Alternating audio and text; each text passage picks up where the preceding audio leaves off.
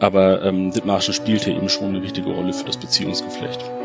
Und das, ähm, glaube ich, kann die Arbeit noch einmal mehr ähm, zeigen.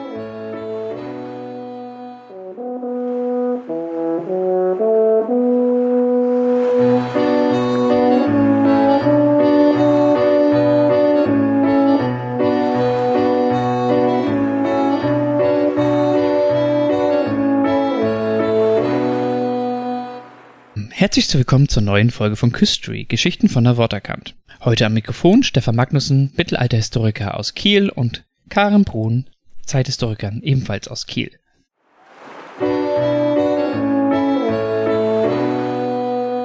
Wenn man den einen oder anderen Schleswig-Holsteiner oder die ein oder andere Schleswig-Holsteinerin fragt, was ihnen zu Dithmarschen einfällt, werden viele bestimmt antworten, Kohl. Die Region ist gerade nun in den späten Septembertagen für die Dithmarscher Kohltage bekannt, die offiziell die Ernte des Gemüses einleiten und, man staune, jährlich ca. 80 Millionen Kohlköpfe hervorbringen. Heute haben wir uns allerdings keinen Gourmetkoch zum Thema Kohl eingeladen, sondern einen Experten für die Dithmarscher Geschichte des 16. Jahrhunderts. Denn ausgewiesene Kenner der Regionalgeschichte denken bei Dithmarschen sogleich an die Schlacht bei Hemmingstedt, die bis heute als der wichtigste historische Identifikationspunkt der Dithmarscher dient. Doch dazu später mehr. Unser heutiger Gesprächspartner ist Stefan Brenner, 31 Jahre jung und wissenschaftlicher Mitarbeiter der Abteilung für Regionalgeschichte an der Christian Albrechts Universität zu Kiel. Er hat seine Masterarbeit mit dem Titel im Fahrwasser regionaler Hansestädte, Dithmarschen in den Konfliktfeldern des westlichen Ostseeraums von 1500 bis 1599 jüngst veröffentlicht. In seiner Arbeit hat er die für Dithmarschen bewegte Zeit des 16. Jahrhunderts mit dem großen Feld der Hansegeschichtsforschung verknüpft und wird hierfür am 21.09. von der Gesellschaft für Schleswig-Holsteinische Geschichte mit dem Nachwuchspreis ausgezeichnet was dieser Preis für ihn und seine Arbeit bedeutet, was Dithmarschen und die Hanse-Geschichte so spannend machen und was seine aktuellen Forschung bewegt, das wird er uns jetzt verraten. Herzlich willkommen, Stefan, und nochmal herzlichen Glückwunsch zum Nachwuchspreis. Ja, auch von mir herzlichen Glückwunsch. Ja, vielen Dank, vielen Dank an euch beiden. Ja, ich bin sehr froh, heute hier bei euch sein zu können und äh, eingeladen worden zu sein. Stefan, vielleicht erzählst du noch mal ein bisschen was ähm, zu deiner Person. Ich habe schon gesagt, im Moment arbeitest du in der Abteilung für Regionalgeschichte, aber wie bist du denn da überhaupt hingekommen? Ja, also ich, äh, da muss ich erstmal überlegen, ehrlich gesagt. Ich glaube 2015 bin ich als Hiwi bei uns ähm, am Lehrstuhl für Regionalgeschichte in Kiel angestellt worden und ähm, ja, habe dann dort bis 2019 als Hiwi gearbeitet bevor ich dann übernommen wurde als wissenschaftlicher Mitarbeiter. Und Regionalgeschichte, du hast äh, die Fächer Geschichte und korrigier mich Philosophie äh, mhm. an der Kieler Universität studiert. Wie konnten wir als Historiker und Historikerin dich einfangen und wieso haben wir dich nicht an die Philosophie verloren? Das ist ganz interessant, weil ich hatte tatsächlich auch, äh, wurde vorgeschlagen für eine Hiwi-Stelle in der Philosophie und war da auch schon vorstellig geworden. Und zeitgleich hatte mich im Herr Auge gefragt, ob ich nicht auch Hiwi in der Geschichte werden wollte. Und ähm, ja, dann habe ich mich für die Geschichte entschieden ähm, und das, glaube ich, ähm, bis heute nicht bereut. Also hat auch sehr viel Spaß gemacht, die vielen Jahre da als Hiwi zu arbeiten. Und die Regionalgeschichte, ähm, da bin ich, würde ich sagen, eher so auf Umwege gekommen. Ich habe damals meine Bachelorarbeit in der alten Geschichte geschrieben und wollte meine äh, Masterarbeit gerne zur frühen Neuzeit beziehungsweise zum Mittelalter schreiben. Und wenn man sich dann mit Norddeutschland oder Nordeuropa beschäftigen möchte, naja, da kommt man irgendwie an der Hanse nicht vorbei und ähm, deswegen hat sie da irgendwie das eine ist zum anderen gekommen und hat sich dementsprechend ergeben. Da haben wir schon mal ein Stück deines Lebensweges ganz gut nachvollziehen können. Ähm, wir haben gerade gesagt, wir werden auch noch weiter inhaltlich über deine Arbeit sprechen, aber vielleicht fangen wir damit noch einmal an. Du, dir wird bald der Nachwuchspreis der GSHG verliehen. Was bedeutet das jetzt für dich persönlich oder was, was zieht das auch für deine Arbeit ähm, so nach sich? Naja, also natürlich ist es erstmal eine, eine große Freude und auch irgendwie eine Ehre, den Preis zu bekommen. Ähm, ja, das war natürlich nicht irgendwie intendiert, dass man äh, irgendwie mit seiner Arbeit mit einem Preis nach Hause geht, aber es ist natürlich ein schöner Nebeneffekt. Und ähm, ja, es ist natürlich aber auch nochmal, ähm, wirft das irgendwie ein Licht auf das Thema und auf die Bedeutung dieses Themas, ähm, nicht nur für Schleswig-Holstein, sondern vielleicht irgendwie auch ähm, für Dithmarschen oder den norddeutschen Raum als solchen. Ja, und ich bin natürlich sehr froh, den Preis bekommen zu haben und ähm, ja, hoffe da, dass es dementsprechend auch äh, die Regionalgeschichte und, und Schleswig-Holstein und Dithmarschen äh, für mich weiterhin irgendwie eine Rolle spielt in Forschung und Lehre da kann ich gleich mal einhaken, weil ähm, ich fand es irgendwie ganz spannend. Wir machen jetzt schon unsere siebte Episode und das ist tatsächlich schon unser dritter Gewinner des Geschichtspreises, den wir dabei haben, weil das kann man ja vielleicht auch an dieser Stelle sagen. Also es, es lohnt sich bei uns zu Gast zu sein. Ja, sehr gut. Ja, dann freue ich mich umso mehr. Aber Stefan, dann sind wir auch schon gerade dabei, weil ähm, ich habe das ja auch gesagt, du hast ähm, deine Masterarbeit auch ähm, veröffentlicht. Also ähm, jeder, der Interesse an dem Thema hat, ähm, kann halt auch im hiesigen Buchhandel oder vielleicht auch beim ähm, digitalen großen Anbieter ähm, deine Publikation erwerben. Und ähm, das ist ja nicht unbedingt üblich, dass man seine Masterarbeit veröffentlicht. Hier sitzen jetzt quasi noch äh, zwei Leute. Einer, der sich ganz bewusst dagegen entschieden hat. Stefan hatte damals ähm, gesagt, äh, muss nicht sein. Ähm, ich habe meine Masterarbeit auch veröffentlicht. Vielleicht, ähm, weil das, glaube ich, auch so eine Gretchenfrage für viele ist. Was hat dich denn bewogen, deine Ergebnisse deiner Forschungsarbeit auch wirklich ähm, ja als Buch herauszubringen, eine Masterarbeit? Ja, das war natürlich auch für mich erstmal eine Frage, die sich gestellt hat. Ne? Und ähm, ich hatte auch zunächst überlegt, das als Aufsatz zu publizieren, also die Forschungsergebnisse dann der, der Forschungscommunity, aber auch der Öffentlichkeit auch im Weg eines Aufsatzes irgendwie äh, zukommen zu lassen. Ähm, habe mich dann aber relativ schnell dagegen entschieden. Es hat mehrere Gründe. Auf der einen Seite habe ich noch äh, im Rahmen der, ich sag mal, Nachbereitung der Masterarbeit noch ein, zwei Aspekte aufnehmen wollen, die ich für ganz sinnvoll erachtet äh, habe, um vielleicht so ein, ja, ich sag mal, ein holistischeres Bild irgendwie dieses Themas zu geben. Und dann ist dann doch auch einiges an äh, Seiten zusammengekommen. Und dann fiel es mir auch sehr schwer, das Ganze dann, nachdem ich es noch vergrößert habe, noch einmal dann ähm, zusammenzustauchen äh, und irgendwie auf, weiß ich nicht, 20, 30 Seiten zu reduzieren. Ähm, das ist also ähm, ganz arbeitsökonomisch äh, eine Seite äh, gewesen, warum ich mich dafür entschieden habe, das äh, monografisch zu publizieren. Und ähm, auf der anderen Seite halte ich es auch für ganz sinnvoll, das nochmal monografisch irgendwie darzustellen, denn ähm, der Forschungsstand ist aus den späten 50ern und dass man nochmal grundsätzlich so ein paar ähm, Themen vielleicht ähm, ja, aufarbeitet oder nochmal vielleicht neuen Perspektive setzt. Äh, da hat man natürlich in der Monographie mehr Raum und mehr Möglichkeit als in einem Aufsatz, der ja immer eher, ich sag mal, ähm, ja, zugespitzt bestimmte Themen ähm, angeht und behandelt.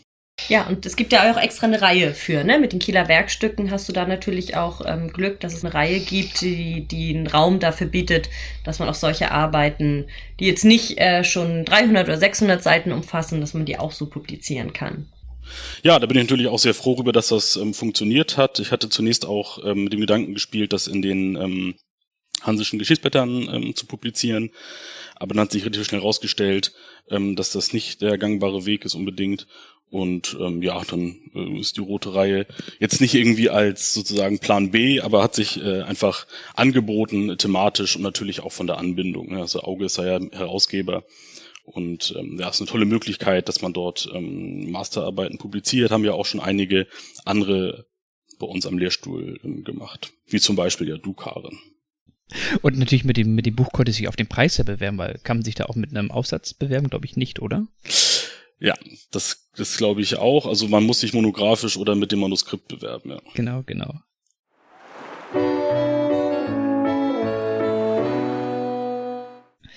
Aber gut, ähm, ich glaube, wir können dann auch langsam mal so ein bisschen ins Thema reingehen. Ähm, und du beginnst deine Studie, das steht ja auch so im Titel, ja mit dem Jahr 1500. Und Karin hat ja gesagt, das ist ja, wer sich mit Dithmarschen beschäftigt, ein ganz besonderes Jahr, ähm, das Dithmarschen ja sogar überregional bekannt macht. Und ich kann auch aus meiner eigenen Erfahrung erzählen, selbst in Leipzig, was ja nun wirklich weit weg von Dithmarschen ist, war das Jahr 1500 und die Schlacht von Hemmingstedt etwas, was ständig irgendwie erwähnt wurde, was man aber gar nicht erwähnt. Nun sitzt in Leipzig ein paar Büro, oder saß mittlerweile ja in Leipzig ein paar Büros weiter eine Person aus Dithmarschen, die das natürlich da immer schön am Leben gehalten hat. Ähm, Aber dennoch kennt man Dithmarschen für die Schlacht von Hemmingstedt. Vielleicht, um für das Verständnis des Themas mal ein bisschen nur einen Einstieg zu liefern, Dithmarschen im Jahr 1500, ähm, wie muss man sich das ungefähr vorstellen und was passierte da jetzt genau? Vielleicht in kurzen Worten, wenn das möglich ist.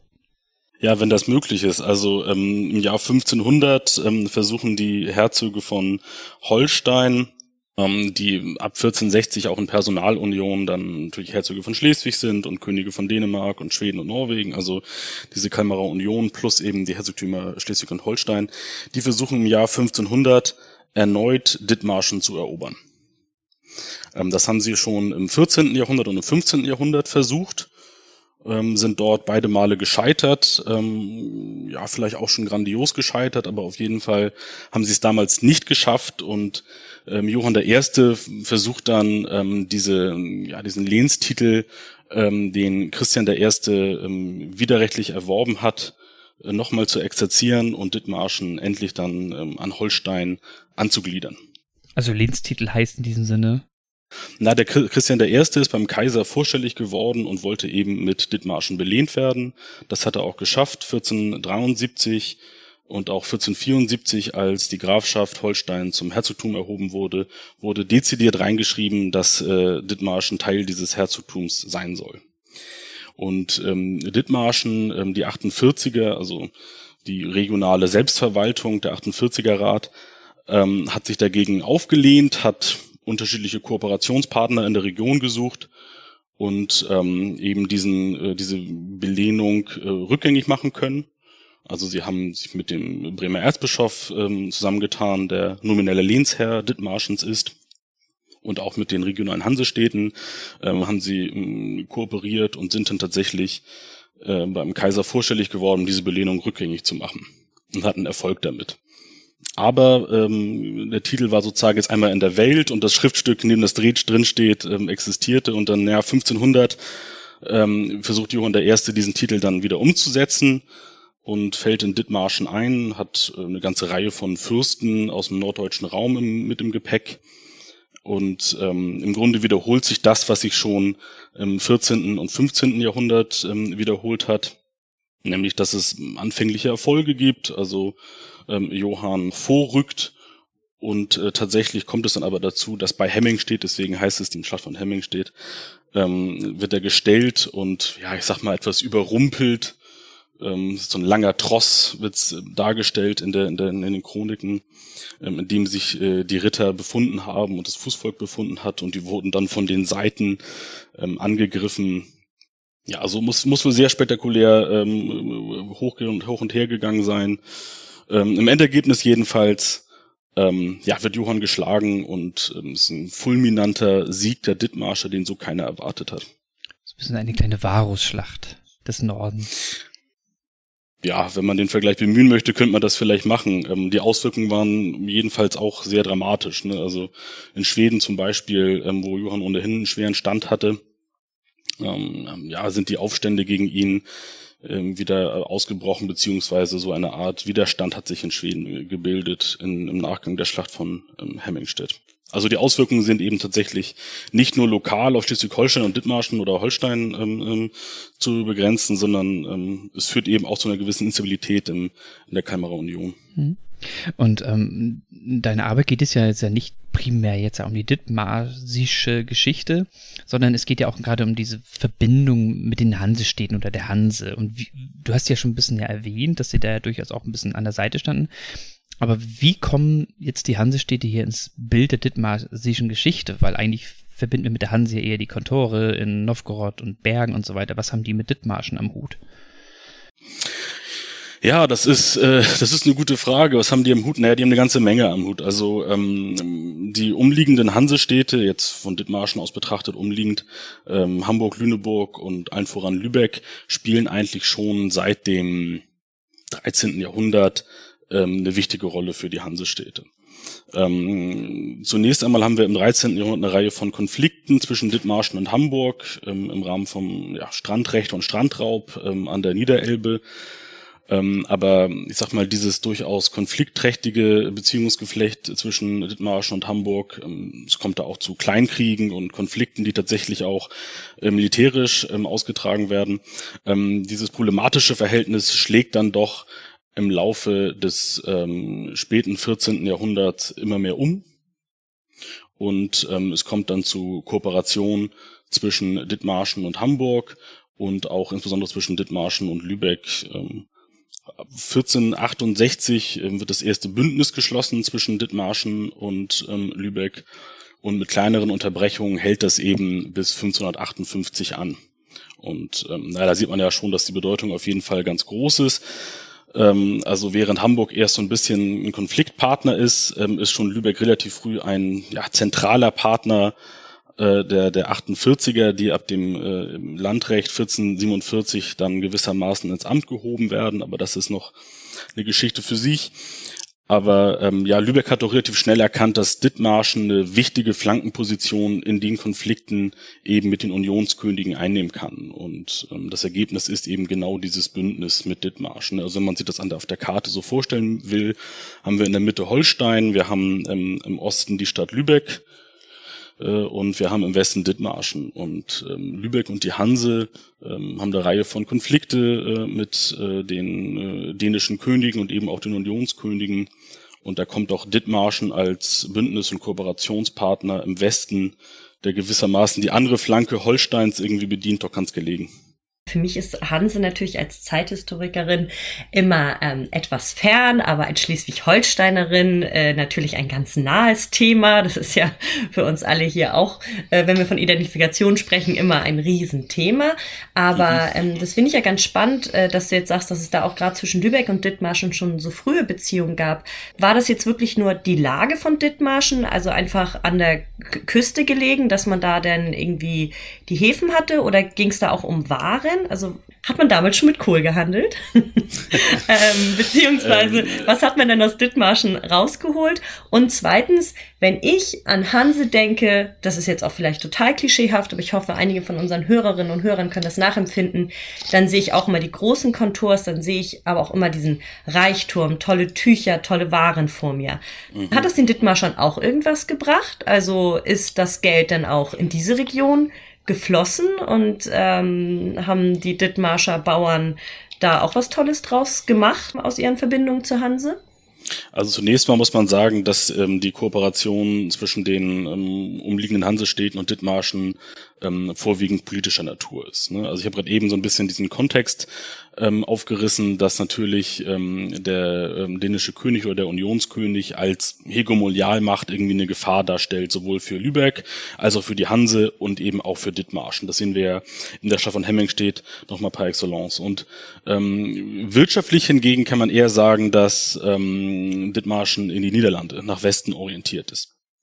Also natürlich spielen auch die Hansestädte eine Rolle als ähm, Absatzmarkt, sage ich mal im weitesten Sinne, für dithmarsches Getreide, das tatsächlich der, der ähm, das Haupthandelsgut ist, das Dithmarschen liefern kann. Ähm, auf den sehr fruchtbaren Marschböden kann eben sehr viel Getreide ähm, ähm, äh, angebaut werden und dementsprechend auch geerntet werden.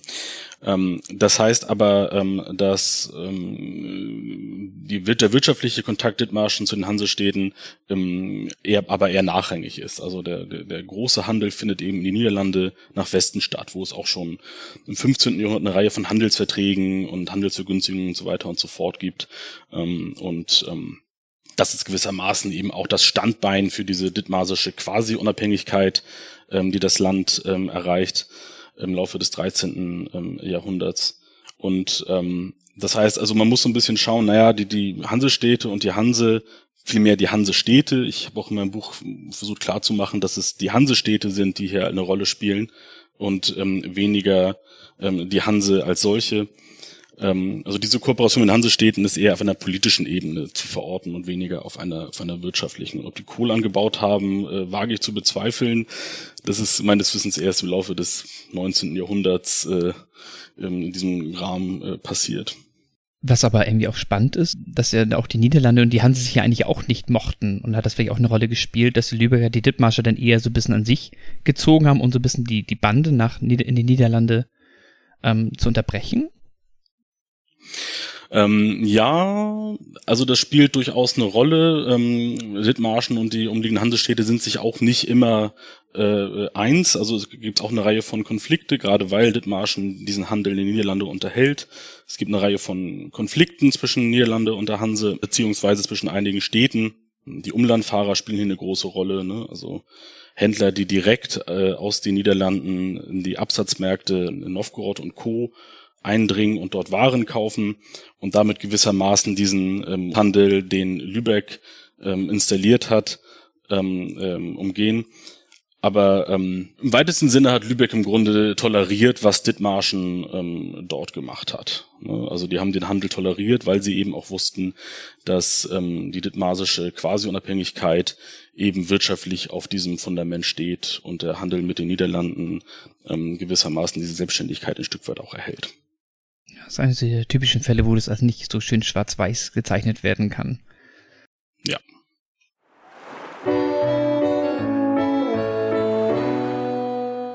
Wir wollen heute aber auch vor allen Dingen über dein Buch sprechen. In diesem spannst du jetzt einen weiten Bogen vom Jahr 1500 bis ins Jahr 1559. Und ich glaube, hier muss ich mich der Vollständigkeit halber noch einmal korrigieren, denn wir haben, glaube ich, vorhin versehentlich 1599 gesagt.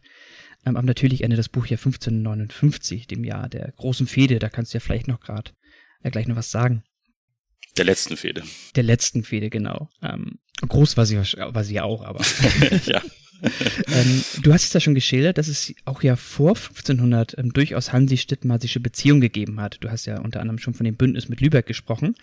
Ähm, was aber macht den von dir gewählten Zeitraum jetzt so besonders, dass er gerade dass gerade er eine Art, wie du es ja in deinem Buch nennst, hansische Epoche in der Geschichte Dithmarschens ist. Ähm, vielleicht könntest du jetzt für unsere Hörerinnen und Hörer ähm, die Grundzüge dieser Zeit und damit auch deine Arbeit kurz mal skizzieren und damit oder in dem Zuge vielleicht auch die Kernergebnisse deiner Arbeit kurz schildern. Mhm.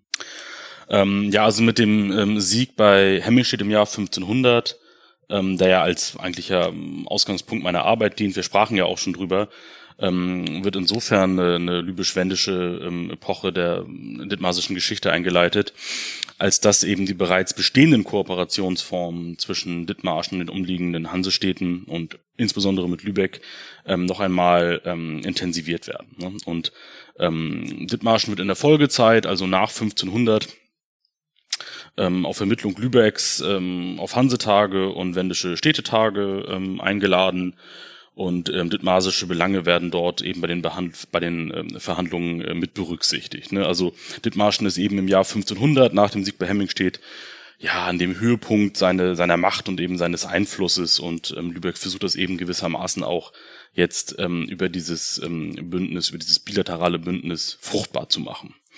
Und ähm, dieser Prozess, also diese Intensivierung ähm, dieser ähm, Bündnisstrukturen, ähm, kulminiert dann in den 1510er Jahren darin, ähm, dass Lübeck ähm, Dithmarschen wiederholt, gewissermaßen qua Bündnisschluss, versucht, in den wendischen Städtebund aufzunehmen.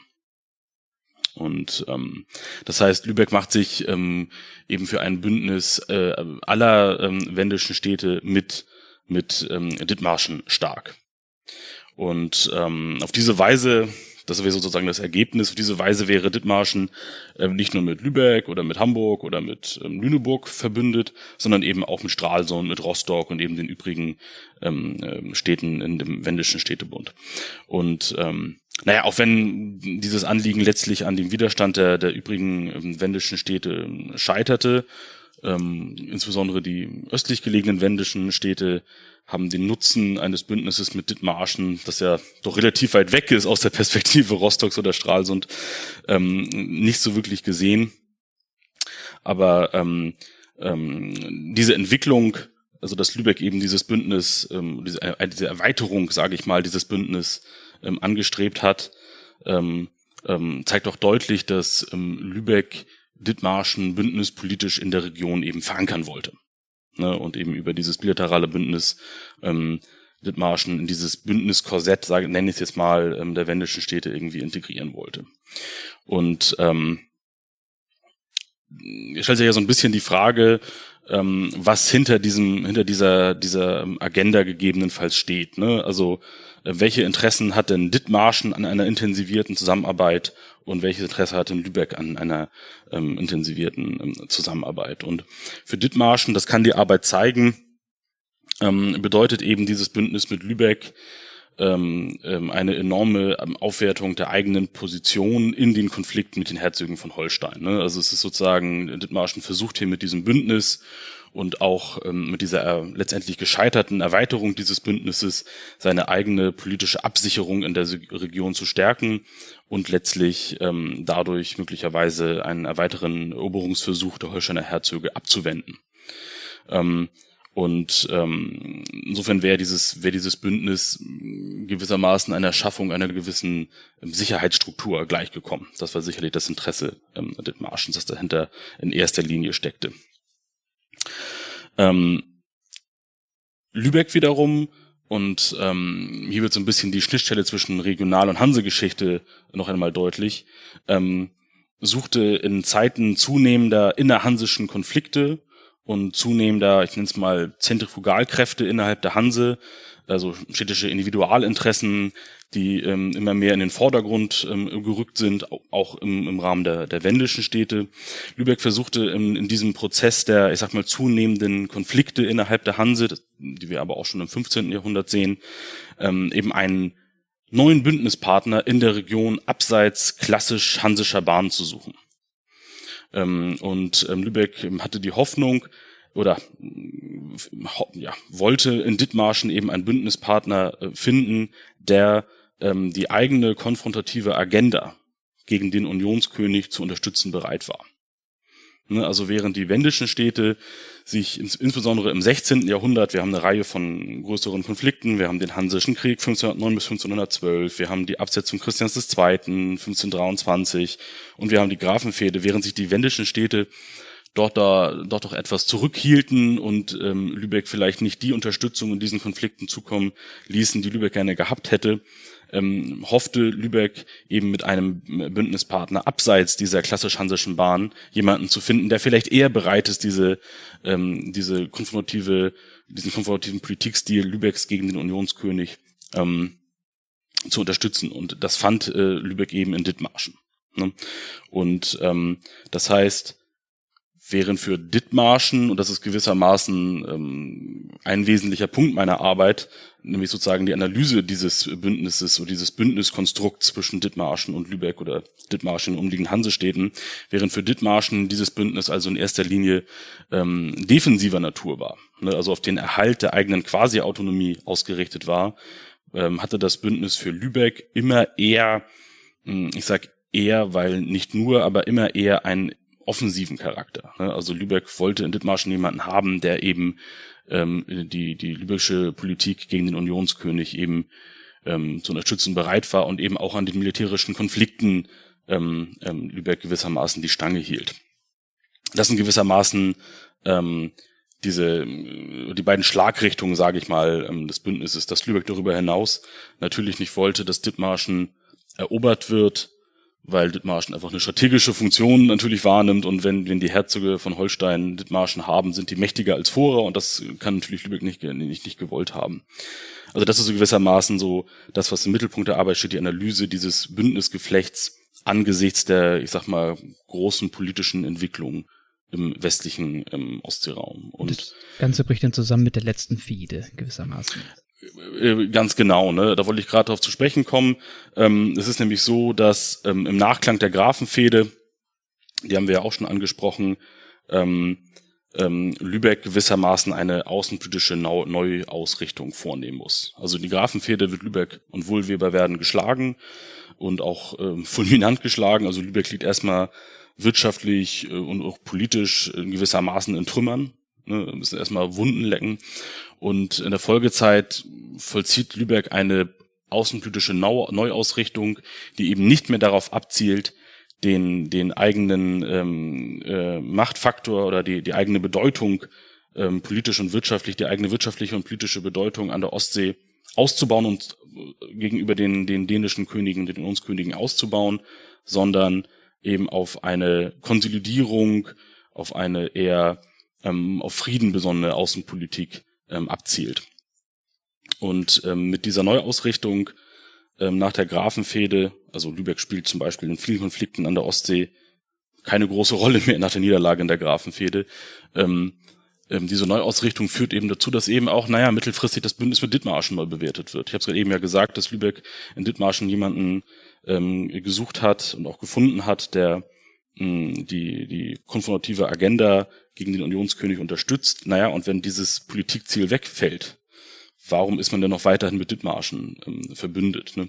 Und das heißt, äh, Lübeck verliert nach und nach, nach der Grafenfehde, äh, sukzessive das Interesse an dem Bündnispartner Dithmarschen, weil es eben nicht mehr ähm, ähm, mit dem König, dem dänischen König, ergo dem Unionskönig, ähm, Krieg führen möchte, um eben die eigene wirtschaftliche und politische Stellung an der Ostsee zu verteidigen oder auszubauen. Und naja, 1558 läuft dann das ähm, letzte gemeinsame Bündnis aus zwischen Dithmarschen und Lübeck. Und ähm, es kommt keine Verlängerung zustande. Die Quellen sind da etwas ähm, ja undurchsichtig. Man weiß nicht genau warum. Es kommt wohl zu, zu keiner Kommunikation mehr zwischen Lübeck und und Dithmarschen in den 50er Jahren. Und ähm, naja, äh, das Bündnis läuft 1558 aus und ein Jahr später nutzen die, die ähm, Herzöge von Holstein, Adolf I. Ähm, von Schleswig-Holstein-Gottorf, nutzt die Gelegenheit und fällt dann mit seinem Bruder 1559, mit seinen Brüdern 1559 ähm, in Dithmarschen ein und erobert das. Und ähm, Lübeck und die, die ähm, umliegenden Hansestädte ja, halten sich gewissermaßen bedeckt. Sie sind bündnispolitisch nicht verpflichtet, Dithmarschen zu unterstützen leisten aber auch keine, ähm, abseits davon keine große Unterstützung und schauen gewissermaßen zu, wie Dithmarschen dann nach vielen, vielen Jahren, fast Jahrhunderten oder einigen Jahrhunderten sogar der einer gewissen Quasi-Autonomie ähm, dann doch von Holstein ähm, ähm, erobert werden. Und der Bremer Erzbischof äh, ja, guckt gewissermaßen auch zu, also alle gucken gewissermaßen zu, wie Dithmarschen dann jetzt, man könnte aus holsteinischer Perspektive sagen, endlich ähm, erobert wird. Ja, und damit ist es natürlich auch ein logischer Endpunkt für deine Studie. Genau, ne, danach finden diese Kontakte zwischen Dithmarschen und den Hansestädten eben nicht mehr, zumindest nicht mehr auf diesem, auf dieser großen politischen Ebene eben nicht mehr statt, weil Dithmarschen eben keine eigenständige Außenpolitik mehr ähm, ähm, führen kann nach 1559. Ganz kurz auch noch, Stefan, du hattest das, fand ich jetzt spannend. Ähm, du sagst, in deinem Buch machst du das, aber Kleinigkeiten kannst du uns ja auch hier schon spoilern. Du hast zum Beispiel gesagt, du sprichst einmal von der Hanse und einmal von den Hansestädten. Ja. Also ja. Ne? Jeder noch, also ich hätte jetzt gedacht, die Hanse sind die Hansestädte. Was ist denn da für dich methodisch wirklich äh, genau der Unterschied? Ja, das ist das ist äh, eine Frage, die die Hansegeschichte schon seit vielen Jahren oder Jahrhunderten umtreibt, was denn das eigentliche Wesen der Hanse eben ist. Und ähm, äh, man hat auf der einen Seite natürlich die Hansestädte, die gewissermaßen ähm, sich innerhalb der Hanse irgendwie als Städtepartnerschaft organisieren. Wir haben gleichwohl natürlich aber auch Kaufleute, ähm, die ähm, eine zentrale Rolle bei der Entstehung der Hanse, aber eben auch bei ähm, dem Wesen und Wirken der Hanse spielen. Und ähm, in der älteren Forschung macht man eben so ein bisschen diese Trennung auf ähm, Städtehanse, Kaufmannshanse, also unterschiedliche Phasen innerhalb der Hanse-Geschichte. Ähm, die Trennung ist nicht so groß, wie man vielleicht damals behauptet hat, aber es gibt eben diese beiden Aspekte ähm, der Hanse. Es gibt sowohl eine politische Dimension als eben auch eine wirtschaftliche Dimension, die miteinander immer interagieren. Das ist so ein bisschen, ähm, lässt sich vielleicht vergleichen mit diesem Welle-Teilchen-Dualismus aus der Quantenphysik. Je nachdem, was man sozusagen in den Vordergrund stellen möchte, ähm, ist das Ergebnis ein anderes. Ne? Also wenn man ähm, die Hanse vordergründig als wirtschaftliches, ähm, ähm, ja, eine wirtschaftliche Interessengemeinschaft verstehen möchte, ähm, dann ist der Fokus eher auf wirtschaftliche Fragen äh, ausgerichtet. Wenn man aber eher so das Politische vielleicht in den Vordergrund rücken möchte, dann tauchen vielleicht eher die Städte auf, die dort miteinander politisch ähm, interagieren und auch ja miteinander Konflikte austragen, gegebenenfalls sich gegen ähm, Fürsten beschützen und dergleichen mehr. Da haben wir auch in der fünften Episode, glaube ich, war das mit ähm, André Dubisch vom Hanse-Museum ja ein bisschen drüber gesprochen. Wer da vielleicht noch tiefer einsteigen möchte, der kann da ja noch mal reinhören ähm, sprichst du immer von Lüneburg, Hamburg und äh, Lübeck, wobei ich bei Dithmarschen ja primär irgendwie an Bremen denken würde, denn Dithmarsch ist ja lange Zeit ja ein äh, Lebensbesitz der, des Bremer Erzbischofs. Äh, welche Rolle spielt Bremen da? Kommt die da auch irgendwie mit rein? Ja, die kommen, die kommen auch mit rein. Also ähm, wenn man sich anschauen möchte, wie Dithmarschen in der Region ähm, politisch ähm, ja, interagiert mit anderen Partnern und, da eben auch kooperiert, also wir haben eben die Hansestädte, mit denen sie ähm, sozusagen bündnispolitisch kooperieren ab der zweiten Hälfte des 15. Jahrhunderts. Wir haben dann natürlich dann die Unionskönige und die Herzöge von Schleswig und Holstein, mit denen sie in Konflikt ähm, stehen. Und wir haben eben den Erzbischof, der ähm, zumindest ähm, de jure der Lehnsherr über Dithmarschen ist. Und ähm, das ist ein Verhältnis, ähm, das ist relativ lose. Also der, der Erzbischof akzeptiert gewissermaßen die Emanzipierung, die ähm, Dithmarschen 1447 mit dem Landrecht vornimmt. Ähm, das heißt, ähm, der Erzbischof spielt eigentlich keine große Rolle mehr im Laufe des 16. Jahrhunderts. Er wird zwar hier und da mal adressiert und äh, taucht hier und da mal auf, aber ähm, spielt eigentlich keine große Rolle mehr ähm, die Hansestadt Bremen ähm, ist natürlich äh, ganz anderes Blatt. Ne? Also das ist, die ist natürlich auch in Konflikten mit dem Erzbischof ähm, und ähm, ja interagiert aber eben auch mit Dithmarschen. Es gibt Versuche ähm, Lübecks ähm, in den 1520er Jahren doch auch mit ähm, äh, Dithmarschen und Bremen ein gesondertes Bündnis zu schließen. Also Bremen würde ich eben auch ähm, als eine der Hansestädte benennen, die hier eine Rolle spielt. Ähm, gleichwohl der, der Fokus Dithmarschens, was die politische Interaktion anbelangt, doch deutlich auf Hamburg, Lüneburg und Lübeck ähm, ausgerichtet ist.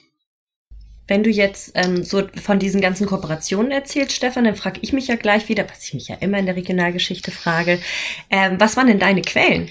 Was hast du dir denn angeschaut, wo du diese ganzen tollen Infos rausgekriegt hast? Muss ich, und vor allen Dingen, wenn du sagst, es gibt Kooperationen zu Lübeck und auch noch anderen Städten, ähm, warst du da überall in den Archiven oder wie hast du dir, ja, wie hast du deine Quellenarbeit dann für de deine Masterarbeit gestaltet?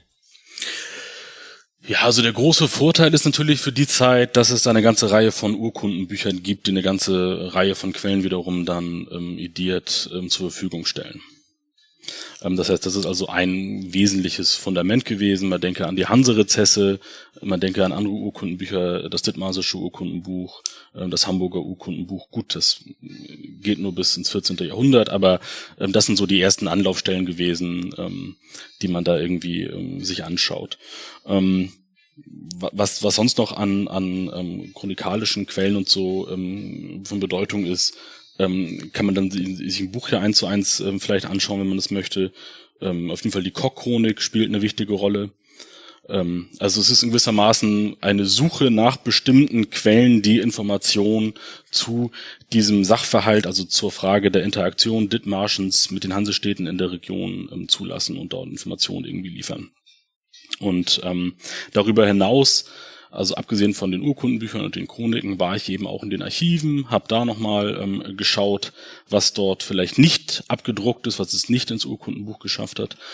Ähm, und ähm, ja, gerade in Lübeck war da doch einiges zu holen. In Hamburg ist weniger, äh, also Hamburg hat weniger relevante Quellen für das Thema, weil da leider natürlich im, im Rahmen des Stadtbrands im 19. Jahrhundert ähm, einiges verloren gegangen ist. Nun bist du ja bei weitem ja auch nicht der Erste, der sich mit Dithmarschen, der Hanse und allgemeine Regionalgeschichte in jenen Jahren befasst hat. Von daher würde mich mal interessieren, wie der große Mehrwert deiner bisherigen Forschung aussieht. Glaubst du, dass es sich gelohnt hat? Ähm, also sind wir jetzt klüger gute, als ja. zuvor? Ähm, das ist immer eine gute Frage. Ne? Also ähm, ich würde natürlich sagen, dass es sich gelohnt hat aus, aus mehreren Gründen. Ähm, auf der einen Seite, das habe ich ja schon zu Beginn einmal angesprochen, ähm, ist der Forschungsstand eben aus den 50ern. Heinz Stoop hat eine ganze Menge zu Dithmarschen gemacht. Ähm, hat auch sich die Interaktionen im Aufsatz tatsächlich auch zwischen Dithmarschen und Hamburg, äh, zwischen Dithmarschen und äh, der Hanse angeschaut, Verzeihung. Und ähm, ist da auch zu Ergebnissen gekommen, aber sozusagen eine, eine umfänglichere Perspektive, die nicht nur Spotlight-mäßig auf Dithmarschen und irgendwie Lübeck schaut oder Dithmarschen und Hamburg schaut, sondern zugleich eben auch noch die anderen Akteure in der Region äh, mit berücksichtigt und insbesondere die bündnispolitische Kooperation zwischen Dithmarschen und den Hansestädten genauer untersucht. Ne? Also wie sind die zustande gekommen, warum sind die zustande gekommen, warum hat dieses Bündnis so lange gehalten zwischen Dithmarschen und Lübeck, warum hat es am Ende, ist es am Ende gescheitert, dergleichen mehr. Ähm, das hat es in dieser Form noch nicht gegeben. Und ähm, das ist, denke ich, ähm, auf, also auf der einen Seite liefert das gewissermaßen ein, Be ein Baustein zu einem besseren Verständnis ähm, der ähm, Landesgeschichte Schleswig-Holsteins, eben äh, an der Schwelle von Mittelalter zu früher Neuzeit. Ne? Also die äh, zahlreichen Konflikte ähm, zwischen Dithmarschen und den Herzögen von Holstein, aber auch die Konflikte zwischen ähm, den Unionskönigen und ähm, der Hanse und Lübeck werden hier gleichermaßen verarbeitet. Ne? Also um vielleicht so ein paar Spotlights zu nennen, ähm, spielt Dithmarschen ähm, bei der Absetzung Christians II. Äh, doch eine nicht unwesentliche Rolle. Ne? Also ähm, Dithmarschen zusammen mit Friedrich I und insbesondere Lübeck versuchen Christian II. vom dänischen Thron zu stoßen, um eben Friedrich dann als neuen König zu installieren. Und da spielt Dithmarschen zum Beispiel eine strategische Rolle ähm, und auch ähm, die Grafenfehde, also ich sag mal einer der, der größten Konflikte vielleicht in der ersten Hälfte des 16. Jahrhunderts in, in, in Norddeutschland oder vielleicht sogar Nordeuropa. Auch dort interagiert Wohlenweber eben mit Dithmarschen und Dithmarschen spielt eine wichtige Rolle in seinen ja, bündnisstrategischen Überlegungen. Also das sind vielleicht so zwei Beispiele, wo man sehen kann, dass Dithmarschen das vielleicht sonst eher häufig hinten runterfällt, vielleicht, wenn man sich die schleswig-holsteinische Geschichte anschaut. Allein schon deswegen, weil Dithmarschen ja irgendwie nicht zu Holstein und nicht zu Schleswig gehört. Ähm, deswegen vielleicht nochmal einmal mehr runterfällt. Aber ähm, Dithmarschen spielte eben schon eine wichtige Rolle für das Beziehungsgeflecht. Und das, ähm, glaube ich, kann die Arbeit noch einmal mehr ähm, zeigen und eben dieses Geflecht besser auszudifferenzieren und auch unter Berücksichtigung vielleicht modernerer Forschung reflektieren, als es in den 50er Jahren der Fall war. Ein Name, den du genannt hattest, Wullenweber, vielleicht äh, magst du noch mal einordnen, wer das gewesen ist? Ja, das ist der äh, Bürgermeister von Lübeck, ähm, der 1533 meines Wissens ähm, ins Amt gewählt wird und ähm, ja, 1534 ähm, versucht Wullenweber ähm, den relativen Geltungs- und Machtverlust ähm, Lübecks im Ostseeraum mit einer militärischen Intervention in die dänischen äh, Thronfolgefrage ähm, ähm, diesen Machtverlust gewissermaßen dadurch ähm, aufzuhalten und gegebenenfalls sogar in einem in ein, ähm, ein positives ähm, Auskommen umzumünzen. Denn Ziel ist eben, dass man ähm, einen neuen König auf den ähm, dänischen Thron hebt, nachdem Friedrich I. verstorben ist. Und dieser neue König sollte doch im Idealfall eine pro-hansische, pro-lybische und gleichwohl eben auch pro-dithmarsische ähm, Politik ähm, führen. Und ähm, diese Grafenfehde, also so wird eben dieser Konflikt bezeichnet, der von 1534 bis 1536 reicht, ähm, ähm, ja, da scheitert Wullenweber und Lübeck, also dieser Versuch, ähm, den äh, dänischen Thronfolgestreit zu nutzen, um seine eigene Stellung zu stärken an der Ostsee, scheitert und ähm, Wullenweber muss sich geschlagen geben. Und naja, Lübeck muss in der Folgezeit ähm, auch ähm, so eine Art, ich sag mal, ähm, Neuorientierung im Mächtekonzert irgendwie vornehmen. Also nachdem Lübeck viele, viele Jahre irgendwie ähm, eine Führungsrolle in der Ostsee gespielt hat, ähm, fällt diese Führungsrolle doch nach der Niederlage in der Grafenfehde langsam ab. Und das führt eben auch mittelfristig dazu, dass das Bündnis ähm, zu Dithmarschen ähm, neu bewertet werden muss.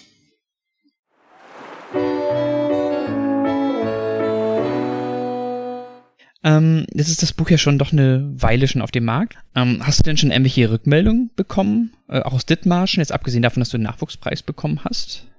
Ja, tatsächlich schon. Also ich ähm, habe Kontakt gehabt mit ähm, Jutta Müller und ihrem Kollegen, dessen Namen ich natürlich gerade nicht weiß. Und äh, Christoph Otte, glaube ich, heißt er. Jedenfalls haben wir uns dort auch schon ähm, ja zusammengesessen und ähm, Dithmarschen wird ja das Landesmuseum gerade neu konzipiert und ähm, ja, da sind wir auch in, in auch ganz konstruktive Gespräche ähm, eingestiegen, wie man dann gegebenenfalls bestimmte Erkenntnisse oder bestimmte Informationen, bestimmtes Wissen eben aus diesem Buch für die Neugestaltung des Museums ähm, fruchtbar machen kann. Ne, also da, da, da existiert auf jeden Fall der Austausch und der wird, glaube ich, 2023, wenn diese Tagung zu äh, Dithmarschen und dem Landrecht ansteht, auch noch weiter intensiviert werden. Ein Thema, das hier bestimmt im Podcast auch nochmal dem einen oder anderen begegnen wird, könnte ich mir gut vorstellen.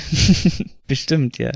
Und was folgt dem Buch jetzt? Gehst du jetzt auf eine kleine Vortragstour durch Dithmarschen?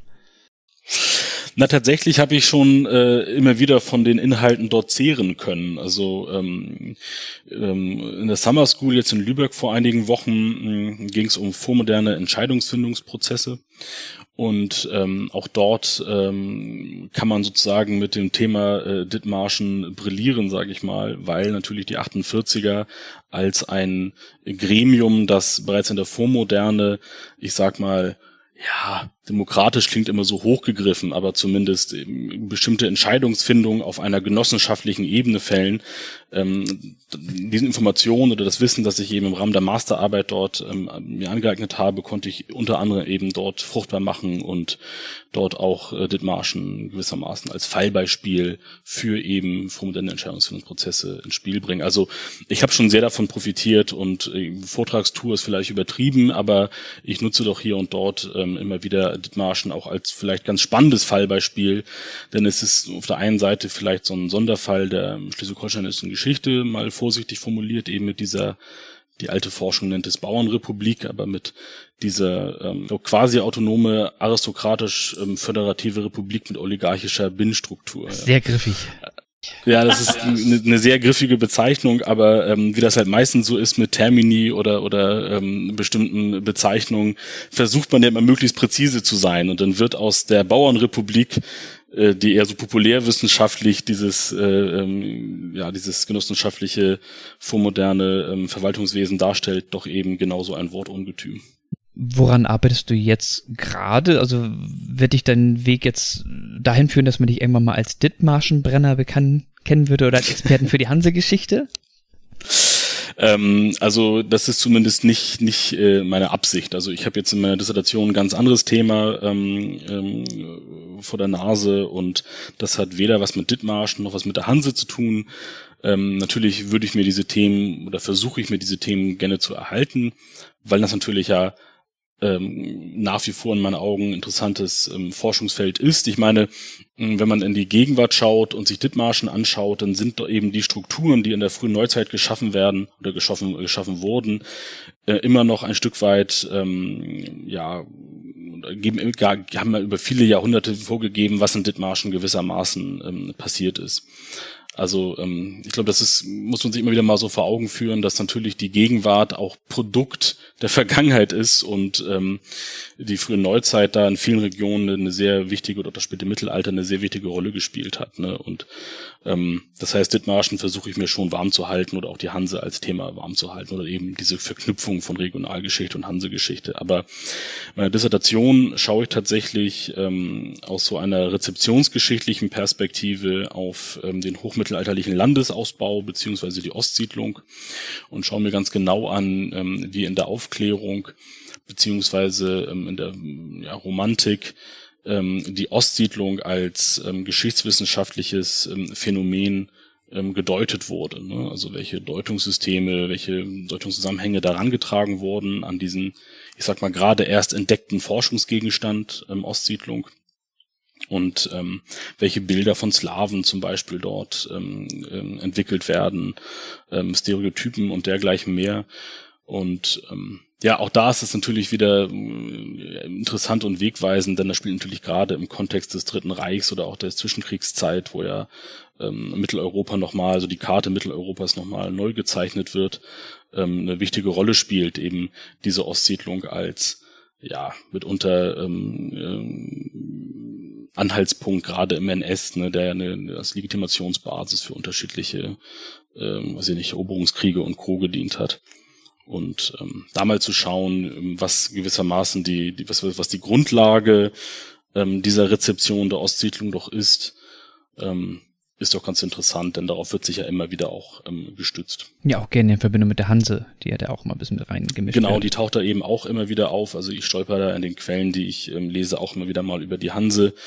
Ähm, also da, da wäre gewissermaßen möglicherweise eine Verknüpfung. Also dann vielleicht weniger zu Dithmarschen, äh, sondern vielleicht dann mehr durch einen Umweg ähm, zur Hanse. Aber spannend, Stefan, was du uns auch zeigst, was Regionalgeschichte alles sein kann. Also ähm, ich denke mal, dass wir in einem regionalgeschichtlichen Podcast äh, Schleswig-Holsteins über Dithmarschen reden. Das passt noch. Vielleicht denken sich manche dann schon, okay, Hanse. Hansestädte gibt's ja nun nicht nur in Schleswig-Holstein. Das heißt, wo ist das denn mit der Regionalgeschichte Schleswig-Holsteins? Das hast du uns aber toll aufgezeigt.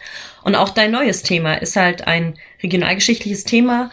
Ähm, und das alles kann Regionalgeschichte irgendwie sein. Das finde ich sehr spannend ehe wir jetzt so langsam Richtung Ziel gerade kommen, ähm, möchte ich eigentlich gerne noch zwei Fragen an dich richten. Und zum einen bitten wir unsere Gäste immer, ob sie noch zwei, drei kleine Literaturempfehlungen vielleicht nennen können für die Personen, die sich vielleicht näher mit der Geschichte Dithmarschens, der Hanse in dieser Zeit ähm, entscheiden.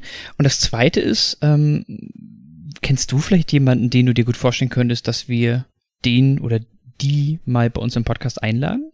Irgendwie ein Projekt, was du gerade ganz spannend findest? Also ähm, was mir da ganz spontan einfällt, ähm, ist natürlich das, das Landesmuseum in Dithmarschen, das jetzt wie gesagt gerade ähm, neu eröffnen dürfte. Ich glaube nicht dieses Jahr, ich glaube erst im nächsten Jahr. Ähm, aber ähm, das wäre ja mal ganz interessant zu schauen, was sich dort getan hat, wie sich das Museum jetzt vorstellt und was bestimmte, weiß ich nicht, ähm, Bereiche sind, mit denen man sich jetzt dort beschäftigen möchte oder bestimmte Themen, die dort in den Mittelpunkt ähm, gerückt werden sollen. Also die vermeintliche Bauerrepublik ist natürlich immer ein wichtiger Bestandteil irgendwie der Geschichtserzählung Dithmarschens und auch der Identität Dithmarschens, aber natürlich lassen sich da auch viele weitere Themen nennen, die da ganz ähm, relevant und interessant sind. Also ich kann mir vorstellen, dass Jutta Müller da einiges äh, und Christoph Otto gleich einiges zu erzählen haben. Und ähm, ja, wäre natürlich auch nochmal ähm, ein Einblick ins Museumswesen, was ja vielleicht auch äh, nicht uninteressant sein kann. Und spannend hier vielleicht zu gucken, wie präsent die Hanse im Dithmarscher Landesmuseum ist und wie präsent Dithmarschen im Hanse-Museum wiederum ist. Wo ich also letzteres kann ich beantworten, genau, das, das, das äh, taucht eben nicht auf. Gut, ist natürlich auch eine Mammutaufgabe, wenn man da jetzt jede Region, zumal Dithmarschen ja nicht mal eine Stadt ist, also da haben wir mehrere Probleme, weil Dithmarschen ist eben eine historische Region und eben keine Stadt, also kann es auch nicht Hansestadt sein. Ähm, aber ähm, diese Interaktion zwischen Dithmarschen und der Hanse, darauf gehe ich in, in dem Buch auch ein, ähm, die ist eben auch sehr interessant, weil Dithmarschen tatsächlich sich selbst und auch von anderen hansischen Akteuren immer als ähm, selbiger, also als hansischer Akteur wahrgenommen wurde. Bis tatsächlich festgestellt werden konnte, dass Dithmarschen eben nicht zur Hanse gehört, weil es unter anderem nicht in den, ähm, ähm in den Rezessen als Mitglied auftaucht. Ne? Also es gibt so so ähm, ja eine Art Register, in dem eben ähm, Hanse-Städte beziehungsweise ja Hanse-Regionen, wenn man das so nennen möchte, irgendwie dann ähm, aufgezeichnet sind. Also es wäre durchaus Potenzial vorhanden, Dithmarschen irgendwie auch im Hanse-Museum zu verarbeiten, aber ich kann natürlich auch verstehen, dass es eine, eine, eine sehr schwierige Aufgabe ist, da jeden noch so kleinen Partner irgendwie zu berücksichtigen. Vielleicht hört André Dubisch ja zu und äh, greift diesen Faden dankend auf für die nächste Umgestaltung. Ja. Genau. Hast du noch ein paar Literaturempfehlungen für unsere Hörerinnen und Hörer, Stefan? Auf jeden Fall kann man da die, die ähm, Arbeiten Heinz Stobs nennen der tatsächlich zu Dithmarschen ähm, viel gemacht hat und immer wieder auch mal, wie schon auch schon angesprochen wurde, ähm, die Hanse irgendwie oder die Hansestädte tangiert, gleichwohl das eben nicht in extenso macht. Ähm, und diese Lücke habe ich eben versucht zu füllen mit meiner Arbeit. Ja, es gibt dann auch ähm, das äh, dreibändige Überblickswerk zur dithmarsischen Geschichte vom Verein für dithmarsische Landeskunde, ähm, das, sage ich mal, so die bestehende Forschung doch ganz treffend zusammenfasst. Ja, dann an dieser Stelle, Stefan, ganz herzlichen Dank an dich, dass du dir die Zeit genommen hast, äh, uns und auch allen Zuhörerinnen und Zuhörern da draußen etwas über Dithmarschen, die Hansegeschichte, Regionalgeschichte, alles in allem zu erzählen. Ähm, spannendes Projekt, auch was du jetzt äh, neu angegangen bist. Und da freuen wir uns natürlich auch, ähm, auf dem Laufenden zu bleiben, ähm, was du noch so zu erforschen hast. Ja, auch von mir nochmal vielen Dank vielen Dank für die Einladung und es hat mir Spaß gemacht, hier von mir und meiner Forschung ähm, zu berichten. Das freut uns zu hören.